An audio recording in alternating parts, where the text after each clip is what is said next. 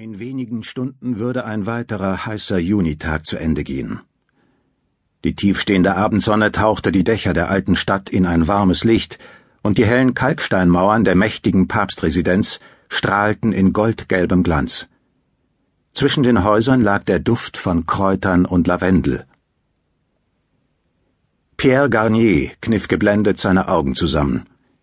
Hinter den kühlen, erhabenen Mauern und in den verwinkelten Gängen des Palais de Pape war es um einiges dunkler gewesen. Er hatte sich für einen Besuch kurz vor der Schließung entschieden. Als Einheimischer war Pierre mit dem Bauwerk schon seit seiner frühesten Schulzeit vertraut, doch nach intensiven Studien und eigenen Forschungen konnte er zu Recht von sich behaupten, die Residenz nahezu in und auswendig zu kennen. Pierre Garnier fühlte sich schon beinahe selbst so mächtig, wie es einst die herrschenden Kirchenfürsten empfunden haben mussten, gleichzeitig spürte er jedoch auch eine gewisse Anspannung. Er wusste ganz genau, wie sensibel die Informationen waren, die er mit sich trug. Mit schnellen Schritten bog er links in die abwärts führende Seitengasse ein. Die Mauern des Gebäudekomplexes schienen mit jedem Schritt höher zu werden. Ihn begann zu frösteln. Aus einem dunklen Winkel löste sich unbemerkt eine Gestalt. Während die zahlreichen freien Plätze der Altstadt mit Straßencafés gesäumt waren und sich hier das ganze Jahr über unzählige Touristen aufhielten, waren Pierre und sein Verfolger in der engen Straße aus grob geschlagenem Kopfsteinpflaster beinahe die einzigen Menschen. An einem der oberen Fenster eines Nachbargebäudes schlummerte eine Katze, irgendwo bellte auch ein Hund. Eine alte Frau mit schwerer Einkaufstasche huschte gebückt vorbei. Ihre Schritte verloren sich hinter der nächsten Straßenecke. Danach wurde es wieder still. Der Angriff sollte von hinten erfolgen, mit einem simplen Nylonstrumpf. Es würde wie ein Raubüberfall aussehen, und die Polizei würde den Vorfall entsprechend behandeln. Doch als der Verfolger die Hände mit dem tödlichen Gewebe über seinen Kopf werfen wollte, bemerkte Pierre Garnet die Gefahr und drehte sich um. Zwei kräftige Hände umklammerten seinen Hals und drückten zu. Er rang wehrlos nach Luft. Das Letzte, was seine Augen wahrnahmen, war der kalte, entschlossene Blick seines Angreifers. Ein Gesicht, das ihm nicht fremd war. Entsetzt formten seine Lippen die stummen Worte Du? Warum ausgerechnet du? Dann verlor Pierre Garnier das Bewusstsein, und sein Körper schlug dumpf auf die harten Pflastersteine auf. Freiburg im Breisgau, wenige Tage später.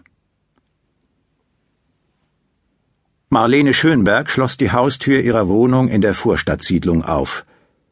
Die schönen letzten Tage des Mai hatten viel versprochen, doch seit zwei Wochen fröstelte es sie permanent, wenn sie morgens das Haus verließ. Sie hängte ihre Jeansjacke auf die Garderobe und hörte bereits die vier Samtpfoten ihres Mitbewohners herbeitrappeln. Müde und abgespannt sehnte sie sich nun nach einem ruhigen Wochenende und freute sich besonders auf die Lektüre ihres neuen Romans. Wenn sie ehrlich war, hatte sie sich ihren beruflichen als auch privaten Alltag etwas anders ausgemalt. Alles hatte so vielversprechend angefangen. Nach zwei Jahren der Studienfindungsphase so umschrieb sie beschönigend ihr abgebrochenes Studium der Betriebswirtschaftslehre, hatte ihr der Sinn nach Kultur und Geschichte gestanden. Damals hatte sie noch in Regensburg gelebt, und obwohl ihre Eltern auf eine Rückkehr nach Berlin gehofft hatten, war sie im Süden des Landes geblieben. Das Geschichtsstudium in Freiburg hatte ihr schließlich völlig neue Perspektiven eröffnet. Für die Archäologie jedoch begeisterte sie sich eher theoretisch, da sie beschwerliche Reisen in die unwirtlichen Ecken der Welt gerne anderen überließ. Deutsche Historiker mit ausgeprägten philosophischen und theologischen Stärken dagegen faszinierten Marlene, und je weiter sie im Studium vorantrieb, desto mehr führte ihr Interesse sie in eben diese Richtung. Sie verbrachte ein Semester in England, später sogar eines in Rom. Ihr Vater war sehr stolz gewesen, als sie schließlich ihren Magister erlangt hatte, und ihre Mutter wäre vor Stolz beinahe geplatzt, als vor rund einem Jahr ihre Dissertation veröffentlicht worden war. Dennoch fristete die frisch gebackene Doktor Marlene Schönberg momentan ein ziemlich unbefriedigendes Dasein im Archiv eines mittelgroßen Museums. Vor einigen Jahren hatte man mehrere Transporte mittelalterlicher Schriften eingelagert, größtenteils theologische und medizinische Werke. So interessant es in den ersten Wochen gewesen war, diese alten Bücher zu sichten und zu katalogisieren, so langweilig wurde es, als Marlene merkte, dass es sich primär um eher unbedeutende Schriften unbekannter Autoren handelte. Bald kam es ihr vor, alles schon einmal gesehen zu haben, keine Hoffnung auf Neues, keine Sensationen. Als sich in der Vorweihnachtszeit dann auch noch Martin, mit dem sie mehrere Jahre zusammen gewesen war, von ihr getrennt hatte, war das Drama perfekt gewesen. Brian, der stattliche weiß-rot gescheckte Kater musterte die Einkaufstüte. Es war ein Ritual, dass er nach dem abendlichen Eintreffen seiner Hausherrin zuerst frisches Futter bekam.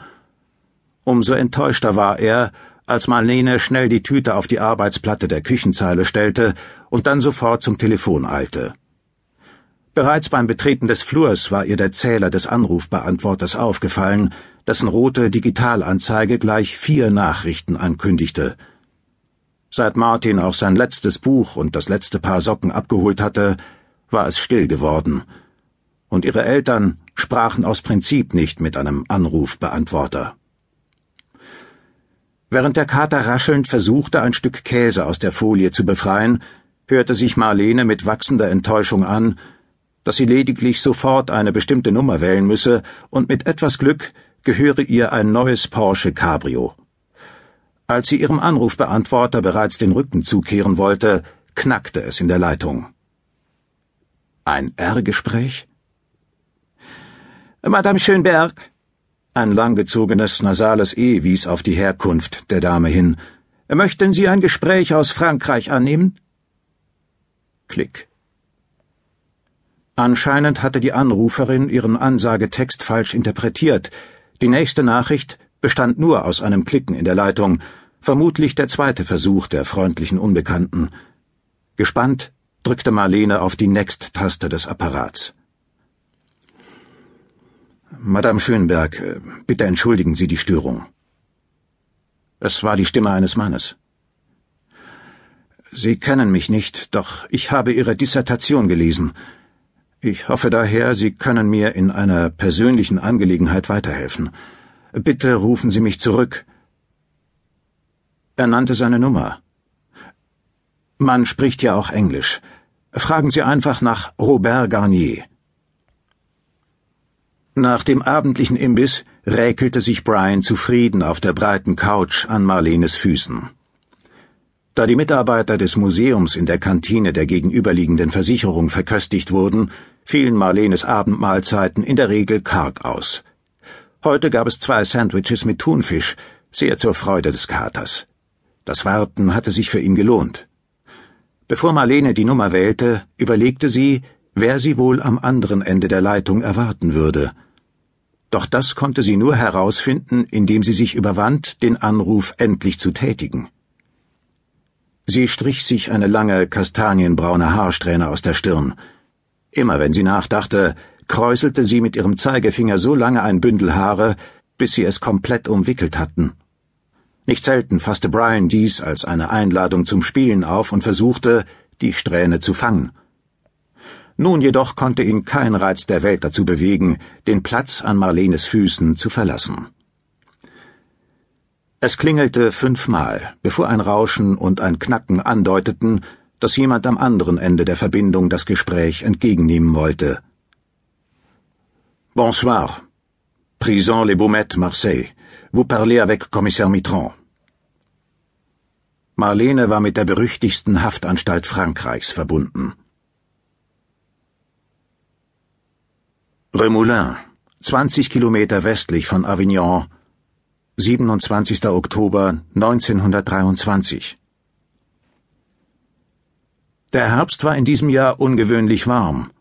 Den ganzen Monat über hatte es erst einen kühlen Regentag gegeben, und die zurückliegende Weinlese war bisher die beste des Jahrhunderts. Nun würde es nicht mehr lange dauern, bis Victor Garnier den ersten Wein des Jahres kosten dürfte. Er wusste bereits, dass es ein hervorragender Jahrgang werden würde. Trotz seines Alters und seines